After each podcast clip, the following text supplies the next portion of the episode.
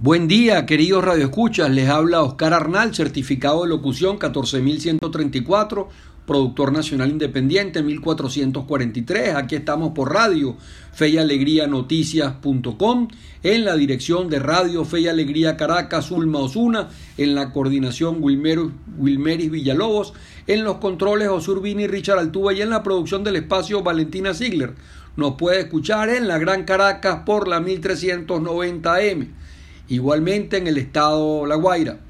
Eh, también en nuestros podcasts. Hoy en el resumen de noticias, Maduro declaró que la OTAN y Estados Unidos quieren acabar militarmente con Rusia y que Venezuela apoyará a Rusia hasta el final. Eh, declaración que supone que Venezuela es protagonista inclusive de este conflicto tan alejado para nosotros los venezolanos. Eh, invasión rusa a regiones separatistas de Ucrania provoca subida del crudo, o sea, el petróleo subiendo ya casi en 100 dólares por barril y caída de mercados de valores en todo el mundo. O sea, los mercados bursátiles están sufriendo las consecuencias y asimismo la economía mundial. Eh, las sanciones son fuertes contra Rusia Estados Unidos y Unión Europea imponen sanciones económicas a Rusia y refuerzan envíos de tropas a las fronteras, especialmente a los países eh, bálticos.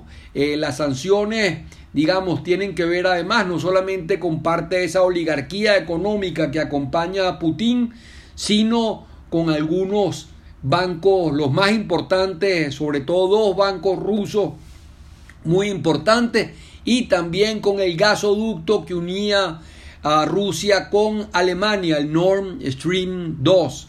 Eh, Alexis Navalny, el preso político ruso, eh, declaró contra Putin y señaló que Putin es el enemigo de Rusia y su principal amenaza, y no Ucrania ni Occidente. Por otra parte, en otras noticias de los papeles y las investigaciones en el Credit Suisse se desprende que eh, la hija del llamado banquero de Chávez eh, fue denunciada por cuenta de 1,2 millones de dólares. Banco Central de Venezuela inyectó más de 80 millones para estabilizar tipo de cambio en Venezuela. Bueno, hemos visto que se ha mantenido eh, el dólar y el bolívar en las últimas semanas, producto efectivamente de esta inyección de dólares que han hecho además que las reservas estén, sobre todo las reservas en oro, en su posición eh, eh, más delicada eh, para Venezuela en los últimos tiempos. Israel, por otra parte, denunció que Irán planea enviar municipios para los drones que construye y desarrolla Venezuela. Israel muy preocupada porque Irán mande municiones a Venezuela.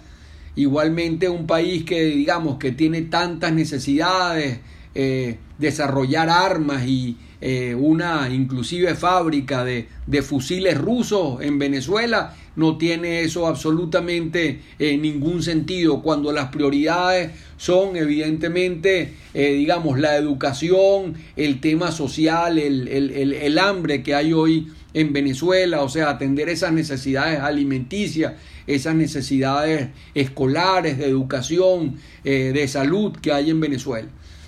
Eh, liberaron a madre de niño asesinado en Trinidad y Tobago, una buena noticia, digamos, en esa dirección. Eh, un bebé asesinado en Trinidad y Tobago, bueno, por fin la madre está libre. Unión Europea presentó informe importante esto sobre elecciones regionales, reclamó independencia de poderes, mucha más autonomía, entre otros, para el Consejo Nacional Electoral rechazó rotundamente las inhabilitaciones eh, a dedo de la Contraloría General de la República contra candidatos. Además de criticó el abuso en los recursos eh, del Estado para favorecer candidaturas. Este informe, eh, digamos, trae 23 recomendaciones al Estado venezolano, importantísimo para eh, que se logre unas elecciones competitivas que den así esperamos al próximo presidente de la República legitimidad de origen. La legitimidad de origen tiene que ver con unas elecciones verdaderamente competitivas. En Lara, dos fallecidos y dos heridos tras caer helicóptero militar comprado a los rusos. Van siete accidentes con este tipo de helicópteros rusos o comprados a los rusos y 46 fallecidos. Atención con esto, eh, fallando los helicópteros rusos eh, comprados por eh, el gobierno venezolano. buenas noticias, la Organización Mundial de la Salud señala que la última semana el COVID bajó 21% a nivel mundial. Europa va liberando las restricciones en este sentido, o sea, digamos, el tema de las mascarillas en las calles, etcétera, se va eh, relajando en todo el mundo y gracias a Dios. Aseguran que el reglamento de primarias opositoras está en periodo de consulta y debate y sobre esto eh, vamos a hablar con nuestro invitado Enrique Ochoa Antich, eh, defensor y activista de derechos humanos en nuestro programa de hoy. La Fiscalía peruana acusó el martes al expresidente Ollanta Humala y a su esposa de haber recibido dinero ilícito del gobierno de Chávez y de la empresa brasileña Odebrecht. Esto en todos los portales internacionales, o sea que no solamente esta empresa brasileña de construcción Odebrecht, que además dejó una cantidad de obras inconclusas en Venezuela, sino eh, que el gobierno eh, de Chávez también financió esa campaña electoral eh, de, digamos, el ex militar peruano Ollanta Humala, autorizada en Venezuela vacuna de refuerzo contra el COVID cada cuatro meses. Eso está pasando en muchos países del mundo.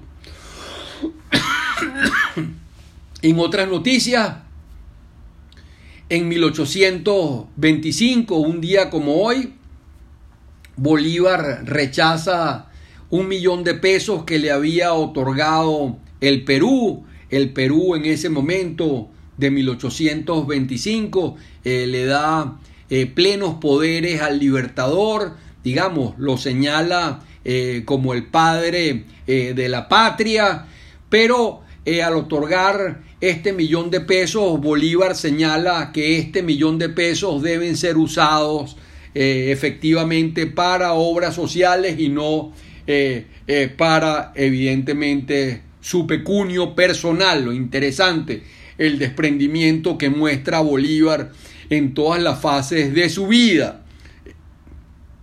Sin embargo, también se critica del libertador esa constitución, hablando del Perú, que impone en el Perú, que impone en Bolivia y que luego trata eh, de traer a la Gran Colombia, que es esa constitución con la presidencia, digamos, eh, vitalicia o permanente. Esto ya en la época, digamos, eh, el otoño de la vida del padre libertador, del padre de la patria, pero es bueno como reflexión, digamos, Bolívar en su momento estelar, eh, cuando presenta su proyecto de constitución, su primer proyecto de constitución en Angostura en 1819, eh, inclusive eh, es ahí donde señala esa frase maravillosa, nada es más peligroso que dejar permanecer a un mismo ciudadano mucho tiempo en el poder, él se acostumbra a mandar, el pueblo se acostumbra a obedecer,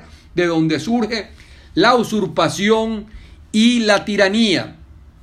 Interesante este Bolívar eh, que propone una constitución donde hay absoluta alternancia, no hay reelección inmediata, digamos, del presidente de la República, que es uno de los problemas que tenemos en la constitución actual con la reforma que se dio en ese sentido. Eh, y se permitió eh, la reelección indefinida, no solamente eso acaba contra la alternancia, no solamente del presidente de la República, sino eh, de todos eh, quienes han sido electos, digamos, por el voto popular. En, otras, en otras efemérides, un día como hoy también, un 23 de febrero de 1954, se vacunaron los primeros niños de polio en el mundo. Eso sucedió en los Estados Unidos. Gracias a la vacuna, hoy 99% de los casos de polio en el mundo se han erradicado. Y miren eh, la importancia entonces de las vacunas. O sea, esa vacuna de polio que se empezó a aplicar en 1954 ha traído como consecuencia que hoy no exista polio prácticamente en ningún país del mundo. La frase del día está en el Evangelio de Marcos 9,3840. Jesús responde, el que no está contra nosotros está con nosotros. Interesante esto. Eh, siempre estamos, eh, digamos, viendo fantasmas, viendo enemigos fuera de nosotros y esta frase lo resume todo. Aquel que no está contra nosotros está a nuestro favor, está con nosotros. Y vamos a conversar después de esta frase maravillosa eh, del Evangelio de Marcos, digamos, que nos invita a, ser amigos, hacer las coaliciones más grandes que, que se puedan en función justamente eh, de lograr eh, la unión, que es lo que hace falta en Venezuela y lo que hace falta también en la oposición venezolana. Eh, vamos a terminar con este bloque resumen de noticias y vamos a pasar con nuestra entrevista hoy conversando con el activista de derechos humanos, defensor de los derechos humanos y analista político Enrique Ochoa Antich.